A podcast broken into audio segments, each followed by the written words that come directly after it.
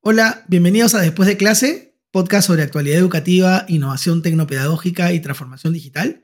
Yo soy Alberto Grados de Lima Perú. Uno de los temas eh, o uno de los tópicos en educación que representan un reto permanente es la evaluación. Por diversos motivos resulta difícil diseñar un modelo de evaluación apropiado y menos ahora eh, que se habla mucho de la evaluación formativa, pero que en la ejecución eh, muchas veces prioriza la evaluación sumativa. Hoy tenemos con nosotros a una de las personas más entendidas del tema, autora de dos libros imprescindibles, La evaluación formativa, Estrategias eficaces para regular el aprendizaje y La observación de aula, un instrumento para la mejora educativa a través de la mirada y la escucha.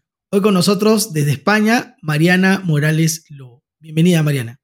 Hola, Alberto. Gracias por invitarme al podcast. muchas gracias a ti, Mariana, por estar con nosotros. En realidad para mí es un placer enorme tenerte. Te cuento que he tenido aquí un invitado que fue la primera persona que habló de ti antes, que quizá conozcas, se llama Domingo Chicapardo. En los episodios, ahí lo tuvimos en el episodio 1 de este podcast y en el episodio 40 también. Y hablamos, justamente en el episodio 40, hablamos de evaluación para el aprendizaje en la era digital. Eh, bueno, aprovecho para recomendar el episodio. Y en, esa entrevista, Domingo mencionó tu libro sobre evaluación. Bueno, viniendo de él, yo lo compré de inmediato. El, libro. Este, y, te, digo que me encantó. O sea, en verdad, en verdad me ha gustado mucho tu libro. He hecho demasiadas notas sobre tu libro. O lo he resaltado, he hecho hasta mapas mentales sobre tu libro. Me ha gustado mucho. Y de ella también lo menciono para las personas que nos ven o nos oyen. Es un libro sobre evaluación formativa imprescindible. Eh, y luego te escuché en el podcast de Edu Hacking de José Luis Serrano, a quien también he, he tenido recientemente como entrevistado aquí en el podcast y que bueno, es un episodio que todavía no ha sido publicado, pero que seguramente va a salir en estos días. Y pensé, tengo que entrevistarla, ¿no? Porque este, me gustó mucho. Él te ha entrevistado dos veces, ¿no? Y espero poder tener más suerte. Ahora, este, bueno, hoy te tenemos aquí, eh, así que como verás, en verdad soy un admirador de tu trabajo y, y reitero en realidad mi agradecimiento por tenerte Nada, un eh, placer, Alberto. Muchas gracias y también encantada de poder eh, hablar un poco para, pues, para tu comunidad. ¿eh? Así que encantada. Muchísimas gracias por la invitación. Perfecto. Mariana, voy a ir sobre uno de los problemas más frecuentes en nuestro sistema educativo, en nuestros sistemas educativos, que es la evaluación. Mi, primera pregunta es, ¿por qué la evaluación es un problema? Digamos, ha saltado tras momentos complicados como, complicados, perdón, como la pandemia, o retadores como la aparición de la inteligencia artificial, de la que seguramente más adelante voy a hacer alguna consulta. Digamos, la versión suprema de hace muchos años, pero como que ha, vuelto a estar en la palestra. ¿Por qué la evaluación es un problema? ¿O lo vemos así? Bueno, no sé si, no sé si es un problema o no es un problema. Hay gente que lo ve como problemático, pero en realidad es algo que hacemos de una manera como muy, muy metida dentro de los procesos de enseñanza y de aprendizaje. Em, o sea, ya lo hacemos. Otra cosa es que lo podamos hacer mejor, pero, pero hacerlo lo, hacemos. Yo, creo que quizás un problema en el sentido de que podemos tener como diferentes visiones de, para, qué, para qué se hace la evaluación. Entonces, si, se tiene una visión eh, que se evalúa pues, para, certificar simplemente o para controlar el comportamiento de, de los estudiantes, ¿no? Eh, pues claro, eso es difícil de cuadrar con, una visión formativa en la que el alumno pues, es más protagonista y va reflexionando sobre lo que aprende, sobre sus errores, sobre sus aciertos y nosotros le vamos acompañando. Es que en el fondo hay como, como dos modelos que están ahí em, y, que, conviven, digamos, eh, y a veces conviven en contradicción. Y, bueno, pues ahí es donde está seguramente la parte problemática, ¿no? En resolver esa contradicción e intentar hacerlo en favor del aprendizaje del alumnado, ¿no? Al ah, final tienes también que certificar, ¿no? Pero, pero, pero durante el proceso no es ir certificando, durante el proceso es ir regulándolo pues para que, para que aprenda el alumno, ¿no? Y, y, yo creo que ahí en esa, en esa diferente concepción de para qué sirve, Em, pues eh, eh, se generan conflictos dentro, pues dentro de un mismo centro, por ejemplo, o entre personas eh, que están conversando sobre el tema, ¿no? Y, eso pues hay que resolver ese, conflicto, ¿no? Claro, lo mencionaba porque a veces resulta difícil para muchas instituciones educativas tomar una postura, ¿no? Es decir, van de un lado para otro conforme va a veces la marea o la ola, o parece ir la ola, y, este, y no pueden definir un modelo que les, que les ayude, o, no le, o los maestros a veces no tienen la libertad de evaluar de determinada manera, porque existe a, veces una, parámetros muy, muy cerrados que no le permiten al maestro este, actuar libremente. Sí, Ahora, sí a, veces hay esas rigideces. Eh, lo que pasa que yo creo que ahí también hay que argumentar las cosas. Es decir, se quiere, se quiere desenfatizar una evaluación pues, controladora, o, sí, basada en, en, recopilar datos y luego pues, hacer promedios, etcétera, pues hay que argumentar muy bien qué es lo que vas a qué es lo que vas a hacer en su lugar, ¿no? Y cómo eso puede ayudar a que los alumnos aprendan mejor. Yo mi experiencia es que cuando la gente se explica y, da los argumentos eh, y lo ve en la práctica, pues, pues a veces las estructuras también se, también se, pueden, también se pueden modificar. verdad. Mariana, hablamos, ahora que hablas de este tema específicamente, hablamos mucho de evaluación formativa, de evaluación sumativa, pero no siempre se tiene mucha claridad sobre qué cosas son, justamente lo que estás mencionando ahora mismo, o cuáles son sus características imprescindibles. Yo leí esto en tu libro y me gustaría que lo puedas compartir específicamente sobre la evaluación formativa. ¿no? ¿Qué, características tiene la evaluación formativa que la definen? Sí, bueno, yo quisiera decir antes de nada que el libro de evaluación formativa lo hemos escrito entre dos personas que tiene un coautor que es Juan Fernández, y que, bueno, que tanto monta, monta tanto, quiero decir que lo hemos escrito a medias, ¿ah? ¿vale? Y quería darle ahí, eh, bueno, pues su importancia también. Eh, mira, la, evaluación formativa tiene como finalidad regular el aprendizaje, es decir, conseguir que el aprendizaje sea mejor sea más profundo, que tenga menos errores, sea, eh, que sea mejor, en definitiva. ¿ah?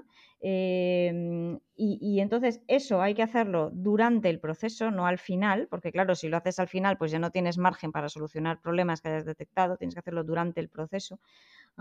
Y, luego, eh, eh, para poder hacerlo adecuadamente, pues primero tú observas una realidad, tomas unas evidencias, unas pruebas, unos datos, ¿ah? eh, los analizas bien, a ver qué es lo que está pasando ahí. Si tienen errores, pues tienes que pensar a ver por qué tendrá este error. Sí, es decir, mm, no simplemente decir, ah, pues que lo vuelva a estudiar, no, o sea, vamos a ver, se está equivocando, ¿por qué se está equivocando? ¿Sí? Eh, y en función del de motivo por el cual descubramos que hay un, hay un error ahí o hay unos errores ahí, pues eh, daremos un poco como las, las propuestas de mejora, ¿no? ¿Eh? Propuestas que, que, el alumno tiene que hacer. Esto, esto, al final es un trabajo de equipo, o sea, no es ni solo el alumno ni solo el profesor el que tiene que modificar cosas, sino que es un trabajo de, de ambos, ¿no? Pero el alumno lo va a hacer en función de lo que le diga el maestro. Y, entonces, pues, pues básicamente son esos tres pasos, ¿eh? recoger las, evidencias, los datos, analizarlos y luego tomar decisiones, ¿eh? tomar decisiones que vayan eh, en mejora de, lo que es el aprendizaje de, esa persona. ¿no? Básicamente, esa, esa, es un poco los pasos de la evaluación formativa se diferencia de la sumativa, pues porque la sumativa la haces al final. La sumativa simplemente es certificar eh, lo que sabe, certificar pues para que pase a unos estudios superiores, para que pase de curso, para lo que sea. Pero, pero no hay una finalidad de que el alumno aprenda mejor, sino simplemente, pues yo digo, mm, o el profesor dice, pues, pues, pues has llegado hasta aquí y ya está. ¿Vale? y te va a dar un certificado. Es una, fotografía del momento. Tú, tú, eh, eh, acuñas un término muy interesante leí en tu libro también que es evaluación formativa continua. Y quisiera un poco que, pudieras explicarnos el tema. Una de las contradicciones que suelen ocurrir en el tema de la evaluación es que el papel aguanta todo. ¿no? A veces en el papel decimos que la evaluación va a ser formativa, pero en la ejecución termina siendo sumativa. ¿no? Justamente relacionado al término que acabo de mencionar, quisiera que nos explicaras un poquito qué es lo que tú has mm. percibido, has detectado mm. al respecto. Sí. Sí, yo, yo lo que he observado y, lo que yo misma he hecho ¿eh? muchos años ¿eh? Eh, es, es, una evaluación sumativa continua. ¿eh? Sí, yo lo he hecho. ¿eh? Y, y, y es, es, muy incómodo porque te pasas el día recogiendo datos, ah, anotándolos en una hoja de Excel o en una plataforma X. ¿no? Y luego, ¿qué haces con esos datos? Pues es que haces un promedio, pero no, no tomas datos así de, de, relevancia para el aprendizaje del alumno. es, es, un, es un acto administrativo. Entonces, eh, si simplemente recogemos los datos y los, los, metemos en una plataforma para luego hacer ahí un promedio y tal, pues es que con eso el alumno no va a aprender más. O sea, el alumno va a aprender si tú miras esos datos y dices, ah, pues a este le falta esto, a este le falta el otro, vamos a hacer este ejercicio, voy a volver a explicar tal cosa, vamos a hacer esta actividad, yo qué sé, ¿eh? y das, le das a cada uno un poco lo que, lo que le hace falta, ¿no? Eh, eh, pero eso tienes que hacerlo durante, durante el proceso y cuando ya lo ha conseguido aprender, pues entonces ya sí que le pones pues ahí la nota y recoges el dato que necesitas, ¿vale? Pero entre tanto, pues lo que hay que hacer es irlo regulando el, el proceso. Eh, a veces nos pensamos que por tener muchos datos, pues que somos mejores profesionales y en verdad no es así, porque puedes tener muchos datos y, que y tener datos pues repetidos o tener datos irrelevantes o tener datos mal recogidos. Por ejemplo, cuando mandas tarea para casa y luego la calificas, ¿a quién, a quién estás calificando exactamente? ¿Mm? Ah, claro, es que no lo sabes quién ha hecho eso. Entonces, pues eso es un dato mal recogido, simplemente. ¿eh? Ah, entonces, bueno, pues hay, hay como mucha, mucha tela por cortar ahí, ¿no? ¿Ah? Si acabas de decir algo que, en estadística resulta extremadamente evidente, ¿no? Si no, tú no sabes si, si es la muestra la que ha intervenido o no el sujeto, claro, es un dato mal recogido. Exacto. Mm. Y con un dato mal recogido no, haces nada, ¿eh? O sea, simplemente lo tienes que descartar, es que no puedes tenerlo en cuenta para nada. Mm. Tal cual, sí. Eh, Mariana, eh, y aquí voy a, voy, a, voy a aprovechar porque tú mencionas en tu libro también una frase de una autora que yo amo, que es una una científica de datos, que es Katie O'Neill. ¿no? La mencionas, eh, mencionas una frase de su libro eh, Armas de Destrucción Matemática. ¿no? Es un libro que, para mí es importantísimo. Sí, es buenísimo el libro. ¿no? Llegó a mí a través de un amigo, una persona que entrevisté también, que es un científico de datos. Él me habló, tienes que leer este libro, ¿no? Este, que bueno, que hace un juego de palabras que en inglés tiene más sentido que en español, ¿no? Juega con la palabra math y más, ¿no? Eh, de, armas de destrucción masiva, ¿no? Pero bueno, el libro se llama Weapons of Math Destruction, que es el armas de destrucción matemática, diríamos así, y habla, eh, un poco para los oyentes, habla cómo el Big Data aumenta la desigualdad y es capaz de, amenazar incluso la democracia, ¿no? Ahora, la frase que mencionas en, el libro es, es, es, fácil que, eh, es fácil creer que más datos equivale a mejores datos, ¿no? Y lo acabas de mencionar hace un ratito, pero yo quisiera saber qué más esconde para ti esta frase, ¿no? De mm. a veces creer que recoger más es recoger mejor y qué, qué influencia tiene esto en, en la evaluación al final, ¿no? Sí, es que es una creencia muy extendida en educación, que cuantas más datos tengas, cuantas más notas recojas, mejor. Pues no, es que eso no es así, porque puedes estar recogiendo datos que a lo mejor los tienes ya recogidos. Vamos a ver, pues, ¿para qué tienes la misma muestra siete veces? No te hace falta. Esto lo que estás haciendo es perder el tiempo. O sea, dedica tiempo a otra cosa más, a otra cosa más productiva, más interesante, ¿no? Eh, em, eh, o, lo que decíamos, ¿no? Datos mal recogidos. Pues, por ejemplo, cuando le, recogemos un dato de un alumno o una alumna que tiene una dislexia eh, y no le hemos hecho una adaptación en la prueba, pues eso es un dato mal recogido también. Estás sacando conclusiones de algo que, de lo que no te puedes fiar. Entonces, eh, em, al final tiene, tiene muchas implicaciones esto en, el trabajo que hacemos. Lo que pasa que estamos como en una rutina de, ah, venga, cuantos más datos, pues, pues parece como que trabajas más y que eres mejor profe y tal, pero en verdad no es así. ¿eh? O sea, en verdad lo que, lo que hay que hacer es recoger los datos que sean necesarios ¿ah? y, regular eh, los procesos con, a partir del análisis que hagas de esos datos. Si no regulas el proceso, pues es que tampoco te sirve, o sea, es que da igual muchos o pocos, es que, es que no es simplemente una cuestión administrativa. Sí, y, el tema de, recogerlos en forma numérica también tiene bastante trampa, ¿no? Que es lo que dice el libro este, ¿no? Eh, que, es como la fascinación de los números, ¿no? Entonces te piensas que como es un número, pues es más objetivo, eh, está mejor medido y tal, cuando en realidad pues es una escala que igual te has inventado tú, que estás baremando tú mismo y, y que cualquier parecido con la realidad, pues bueno, pues es pura coincidencia, porque el profesor de la clase de al lado está haciendo otra cosa, coge otro baremo diferente y, le sale otra cosa distinta, ¿no? Y entonces, pues, pues bueno, o sea, que al final nos hacemos como unas trampas al solitario, pues bastante divertidas, ¿no? Mm. Sí, sí, es verdad. claro, no puedes comparar, eh, digamos, el 14 o el 8 de un estudiante de un aula con el 8 de la otra de ninguna manera. No, y además, no te dice nada de ese número. No, y, además es que eh, una misma prueba eh, eh, la corrige un profesor o la corrige otro profesor y puede haber una varianza, o sea, puede haber una, diferencia enorme ¿no? entre los resultados de, una prueba y de otro, simple, y es la misma prueba, pero, pero corregida con, con diferente, digamos, con diferentes gafas por uno por otro, y como al final sale un número, pues eso es mi objetivo, tienes un 8,3, pues ya está.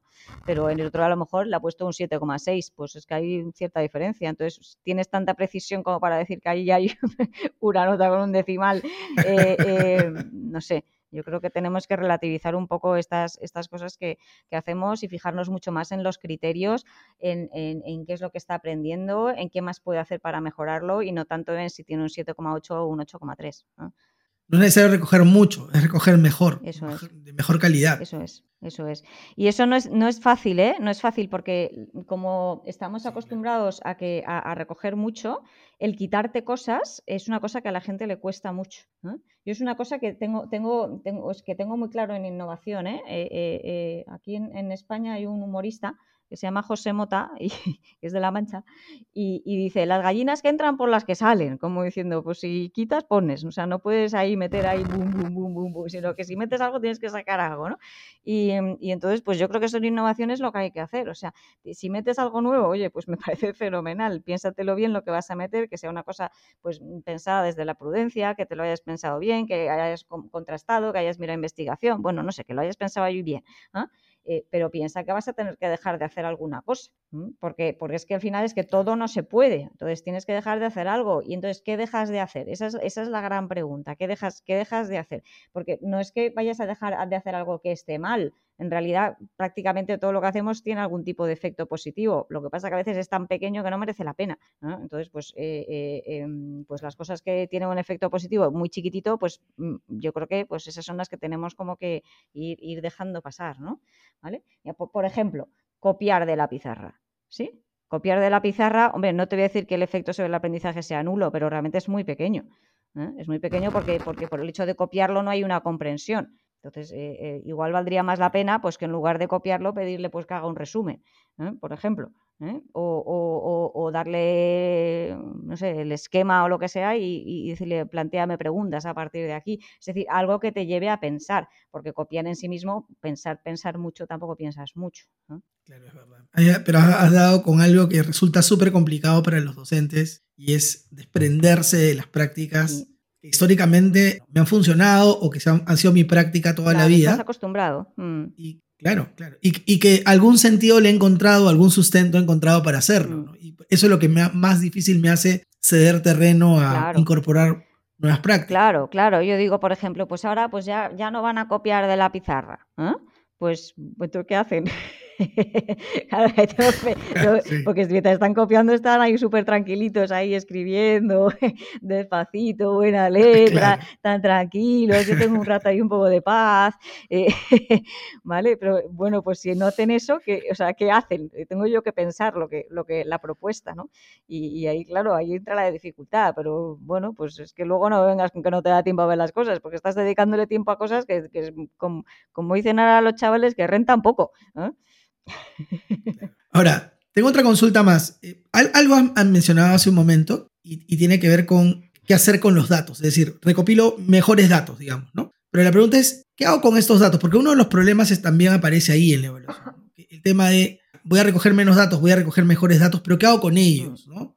Ese siguiente paso también resulta ser un problema, porque a veces nuestro propio sistema nos obliga a recogerlos y colocarlos en plataformas ¿no? Y no hacer nada con ellos. Entonces, quisiera que nos pudieras dar una orientación mm. respecto de qué hacer con ellos para que valga la pena recogerlos. Yo creo que un buen dato es un dato que te da, o sea, que recoges sobre una sola cosa, ¿sí?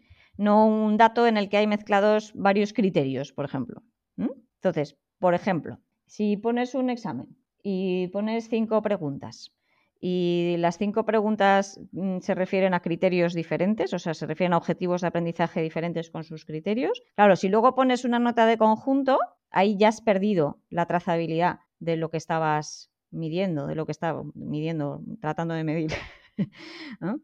¿Sí? Porque es que has, hecho una nota de conjunto de, las cinco preguntas, con lo cual pues ya has perdido la noción de, si lo que falla es la primera pregunta, la cuarta o la quinta. Entonces, un dato bien recogido tendría que ser para empezar un dato desglosado, ¿sí? ¿Para qué? Pues para decir, pues yo de este criterio eh, mm, he detectado que ya, pues que ya está conseguido y ya está, pues fenomenal, ya no hace falta volverlo a preguntar, o bueno, si lo preguntas otra vez, pues es para consolidar, pero no hace falta recoger el dato. ¿ah? O puedes encontrarte con que el alumno, o tienes unos alumnos que todavía tienen el criterio 2, pues que no, que no. ¿Eh? Entonces, pues tienes que pensar a ver qué es lo que pasa ahí, cuál es, dónde está el problema, dónde se atascaron y, tratar de solucionarlo pues con didáctica. ¿eh? Es decir, pues en clase, ¿qué hago para solucionar esto? Pues lo vuelvo a explicar, bueno, es una opción. ¿eh? pues que se lo expliquen entre ellos. Pues vale, voy a poner unos ejercicios específicos sobre esto, pues para ahondar un poco en el tema. Voy a poner una actividad para, yo qué sé, una lectura lo que sea. Bueno, pues tú decides lo que, cómo vas a abordar esa dificultad, esa dificultad que hay ahí, ¿no? ¿Ah? Y, luego pues lo vuelves, a, lo vuelves a chequear, pero ya no hace falta que pongas otra vez las cinco preguntas, porque de las cinco preguntas a lo mejor había tres que ya sabían. Entonces tú chequeas las dos que faltan, no, no, no todas. Sí, entonces yo creo que cuando se recogen esos datos, eh, el poner datos de conjunto por instrumentos es un error. ¿Eh? O sea, por, por, examen, por ejemplo, dice, pues el dato del primer examen, este dato, el segundo examen, este dato. Pues eso no te ayuda nada a analizar lo que está sucediendo ahí. Lo que te ayuda es ponerlo por, por criterios, que es verdad que es más, eh, bueno, tienes que introducir como dato por dato. ¿Ah? pero te va a llevar a unas conclusiones pues mucho más, eh, mucho más fiables y, es, es, eso, es, eso es pintar con pincel fino, no con, lo otro es pintar con brocha gorda. Pero claro, igual es más retador. ¿no? Aprovecho el momento para invitar a todos los que están viendo o oyendo esta entrevista a suscribirse a Después de Clase Podcast en Spotify o YouTube y a seguirnos en nuestras redes sociales de Facebook e Instagram. Mariana, tras la pandemia se nos ha eh, revelado un problema complejo y delicado en educación eh, relacionado con las habilidades socioemocionales de los estudiantes. Preocupa mucho. Ahora, ¿qué podemos hacer desde la evaluación formativa al respecto? O sea, ¿Cómo podemos lograr que los alumnos por ejemplo, no se desmotiven, ¿no? ¿Qué consideraciones tener en la evaluación o se relacionan con el tema social? Buenísima la pregunta. Em, sin ser una experta en el tema, ¿eh? pero sí se me ocurren algunas, algunas ideas para, para trabajar esto. La primera es no poner tantas notas. Esa sería la primera, porque sabemos que las notas, bueno, al que tiene notas buenas, pues sí le ayuda, pero al que tiene notas malas le hunden más todavía. ¿no? Entonces, eh, ese alumnado que continuamente, porque no sé cómo será allá en Perú, pero aquí igual, pues los alumnos en secundaria igual tienen dos notas cada día. ¿eh? Ese alumnado que continuamente está recibiendo eh, calificaciones bajas, etcétera, pues eso le va, le va haciendo eco en su, en su autoestima, ¿vale? Y eso no, ayuda mucho. Yo, creo que el énfasis hay que ponerlo en el aprendizaje, no en las notas. O sea, eso para mí es como lo, lo básico. ¿no? Entonces, el profesor no tiene que verse a sí mismo como un em, distribuidor de notas, ¿vale? No, el profesor es, un acompañante en el aprendizaje, ¿vale? Y, propone cosas y sabe mucho más y entonces, pues por eso es capaz de guiarle al, alumno, ¿no? A los alumnos a, pues a, corregir sus errores y a mejorar y a ampliar sus, sus miras, etcétera, ¿no? Entonces, ese sería como un primer consejo, ¿no? El, desenfatizar eh, eh, el tema de las notas, pero no me basta con decir, no les deis tanta importancia, o sea, un poco de risa, ¿eh? Em, no, no basta con eso, o sea, es que, es que si sigues dándolas, pues siguen teniendo importancia, lo que es dar menos notas. Entonces, en lugar de dar tantas notas, pues da feedback, da un buen feedback, da un feedback de calidad específico, concreto, da la oportunidad de volver a intentar las cosas, eso es muy importante. Y luego también, pues yo creo que todo el tema de la metacognición, eh, es decir, la reflexión sobre el, sobre el propio aprendizaje, puede ayudar también bastante. Hacer regularmente preguntas ¿no? sobre, sobre cómo estás aprendiendo, qué dificultades tienes, qué más te gustaría aprender, etcétera. O sea, centrar las conversaciones en lo que es el aprendizaje. ¿eh? Em, y luego, eh, en relación a los alumnos que tienen más dificultades, y suele haber una correlación ahí con, las cuestiones de, pues, de, autoestima, de salud mental y tal, mm, yo creo que es muy importante tener claro que el alumno se va a motivar cuando logre tener éxito por sí mismo en algo. Es decir, entonces en ese sentido, eh, o sea, es, más una consecuencia que, una causa. O sea, cuando una vez que has conseguido aprender algo, entonces ya te animas a seguir aprendiendo más. Pero entonces hay que centrarse mucho en conseguir que aprendan algo, por muy pequeño que sea. Y, ponerles como pequeños retos para que vayan, para que vayan progresando, aunque sea un ritmo tranquilo, lento, pero no importa, que, ellos vean que hay un, que hay un progreso. Si, si, les dejamos que a su suerte y que se queden ahí como atascados, pues claro, eso, eso les va a hundir. Porque van a ver cómo, cómo crece la distancia con, con los compañeros. ¿no? Entonces hay, hay, que hacer ese otro trabajo ¿no? de pensar, bueno, cuál podría ser el próximo paso de esta alumna o de este alumno que tiene dificultades, etcétera? ¿no? ¿Eh? Entonces, bueno, yo, yo, creo que va por ahí un poco, un poco el tema. Y, luego, bueno, por último, eh, eh, tienes cosas que, que, ya no es un tema de evaluación, es un tema de, de funcionamiento escolar y de cómo tratamos a la gente. De, pues eso, de, no presionar, de escuchar, de, tener en cuenta a la persona antes que, cualquier otra cuestión, ¿no? Eh, hay situaciones mm, de alumnado pues, que son, son francamente muy duras, Entonces esas cosas tienen que estar siempre lo primero de todo, ¿no? Primero siempre la persona. El tema de, claro, de lograr personalizar la experiencia de aprendizaje. Se ha mencionado algo que, a, mí, a mí también me convence mucho, bueno, me convence mucho, no, algo de lo que estoy muy convencido, es el tema de la motivación del aprendizaje a partir de esa autopercepción de éxito, de alcanzar, de ser mm. capaz sí. Eh, del estudiante. Es súper importante, pero tiene que ser un éxito de verdad. O sea, no pensar, ah, qué bien ya lo he conseguido. Y no, pues o sea, tiene que ser de verdad. Tiene que ser una percepción real, o sea, de un éxito real, quiero decir. Por supuesto, que claro, que, no sea Claro, no, no inflar una situación, sino que sea real para el que No sea de maquillaje o de compasión, o de, no, o sea, que sea de verdad, o sea, que lo ha conseguido de verdad.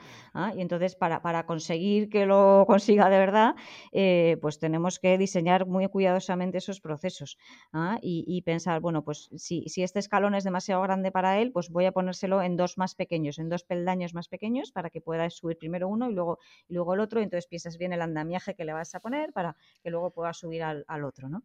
¿Eh? Entonces, eso requiere que diseñemos con mucho cuidado.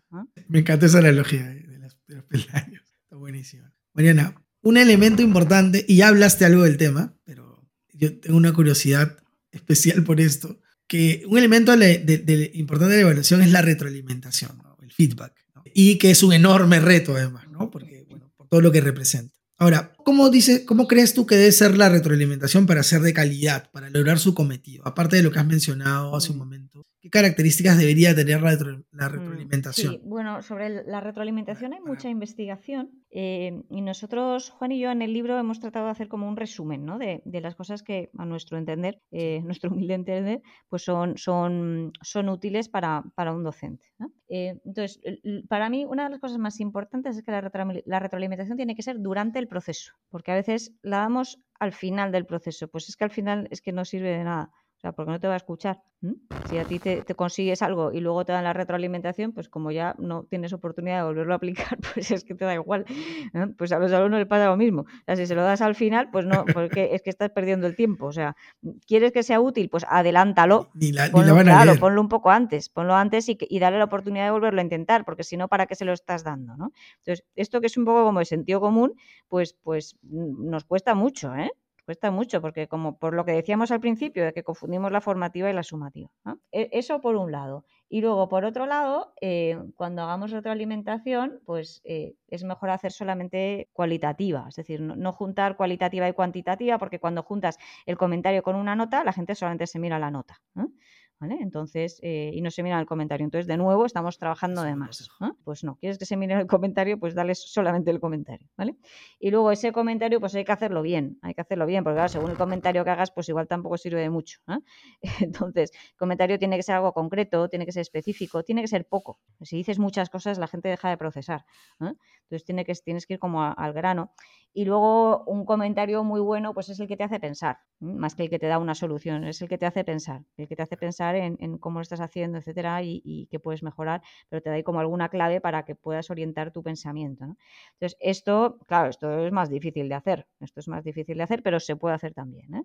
¿Mm? Entonces, yo, creo que sería como un poco un resumen de, las cosas más importantes. Y luego, por supuesto, también está el, el, cómo se recibe ese comentario, porque por muy bueno que sea el comentario, muy bien que lo hagas, que lo hagas ahí a tiempo y tal, si lo dices en un momento en el que no la persona pues no está receptiva o lo que sea, pues tampoco sirve de mucho. Por ejemplo, se lo dices justo antes de que suene el timbre para irse pues, pues, pues que no mucho caso pues no te va a hacer, ¿no? porque está pensando ya en irse.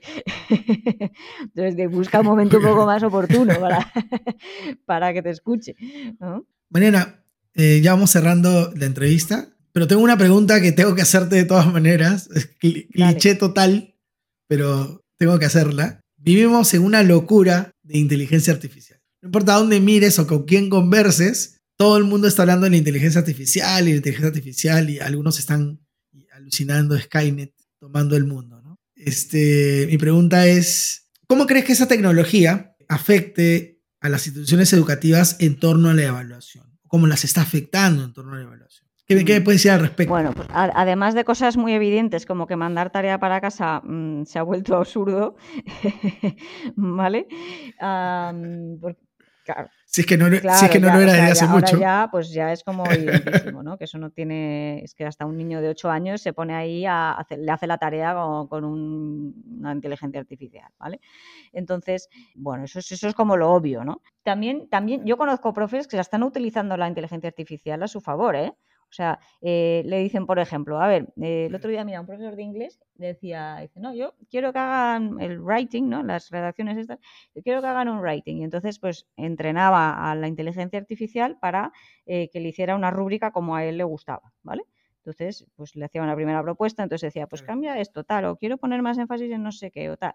Entonces, la, inteligencia artificial le sacaba una rúbrica que, claro, si lo hubiera tenido que hacer él solo, pues igual hubiera, hubiera estado la tarde entera y con el, con el, con la máquina, ¿no? Pues, pues lo hizo bastante, bastante ágilmente, ¿no? Y entonces luego le dice, bueno, pues del nivel 2 de este, de este ítem, eh, sácame un par de ejemplos, ¿no? Y luego me sacas un par de ejemplos de párrafos eh, que correspondan a lo mismo, pero del nivel nivel 3, ¿no? Entonces la máquina se lo generaba, ¿eh?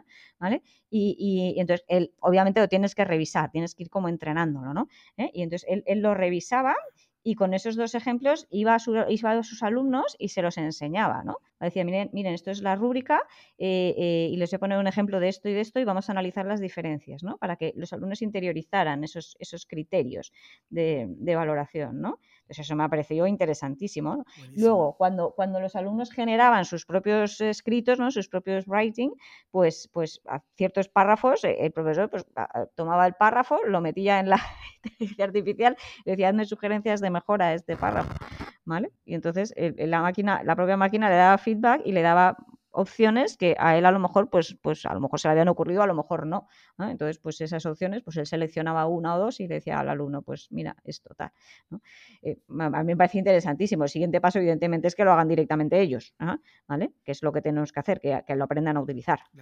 ¿Eh? porque al final pues es como la calculadora, es que ya nadie hace divisiones de tres cifras a mano, o sea, es que todo el mundo usamos la calculadora. Pues, pues esto es lo mismo, lo que pasa que aplicado a la expresión escrita, en este caso ¿eh? estoy hablando del tema de expresión escrita, aunque hay para más cosas, ¿eh? pero, pero este tema, vamos, va, a revolucionar la manera en como enseñamos todas las cuestiones de expresión escrita, seguro. ¿eh? Y, luego, te hablo de este campo porque es un poco el que más conozco, ¿eh? pero, pero luego hay otros campos en los que está clarísimo que eso, vamos, que va, a ser, o sea, va, a cambiar sí o sí la manera en la que en la que nosotros eh, enseñamos las cosas, porque habrá que enseñar a los alumnos a usar esa inteligencia artificial, a entrenarla, a, bueno, a utilizarla un poco a su favor. Sí, bueno, qué bueno que seas igual, bueno, yo soy de los partidarios, estoy a favor de su uso, de su buen uso, evidentemente. También he sido, he sido observador de varias experiencias muy positivas de inteligencia artificial en educación, en procesos de enseñanza, en procesos de aprendizaje, y dentro del aprendizaje, en procesos de evaluación, inclusive, ¿no? como algunos de los que has descrito y otros más, porque ahora yo creo que uno de los secretos está en lograr que el docente entienda que es una herramienta que le puede ayudar y el estudiante también, y de esa forma le quitamos a la inteligencia artificial aquella idea de que es una herramienta para hacer trampa. Eh, muchas gracias, Mariana, eh, por tu tiempo, por todo lo que nos has compartido, lo que nos has regalado el día de hoy. Mariana, ¿cómo, cómo te podemos encontrar en la web, en las redes sociales? Sé que eres muy activa en Twitter. No sé si soy muy activa, cada vez menos, la verdad. Eh, eh, en Twitter estoy, me van a encontrar enseguida, es Mariana Morale19. Ya sé que no es un nombre así como muy intuitivo, pero era el que había disponible. y, luego, y luego yo tengo una página web por, para quien me quiera contactar directamente, que es evaluaryaprender.com. ¿ah? Entonces ahí hay un, bueno, explico un poco mi trabajo, eh, las publicaciones y hay un apartado de contacto, entonces si alguien quiere tener un contacto ahí como más directo y tal, más a nivel profesional, pues me puede, me puede escribir ahí. Perfecto. No, porque eres consultora además, ¿no? Independiente. yo hago tarea de consultoría. Así mm. que, gracias nuevamente, Mariana. muchas eh, gracias, Alberto. Encantada de, charlar contigo y un saludo muy grande ahí a, tu comunidad en Perú. Muchas gracias. Gracias. Gracias, muchas gracias. Bueno, estuvo con nosotros de España Mariana Morales Lobo, consultora independiente senior, escritora de dos libros imprescindibles, de evaluación formativa, estrategias eficaces para regular el aprendizaje y la observación de aula, un instrumento para la mejora educativa a través de la mirada y la escucha que recomiendo mucho. Recuerden que pueden seguir a Después de Clase Podcast en Instagram y Facebook, donde publicamos más contenido interesante. Además pueden leer artículos sobre los temas que tratamos en nuestro blog despuésdeclase.org. Hasta el próximo episodio. Chau.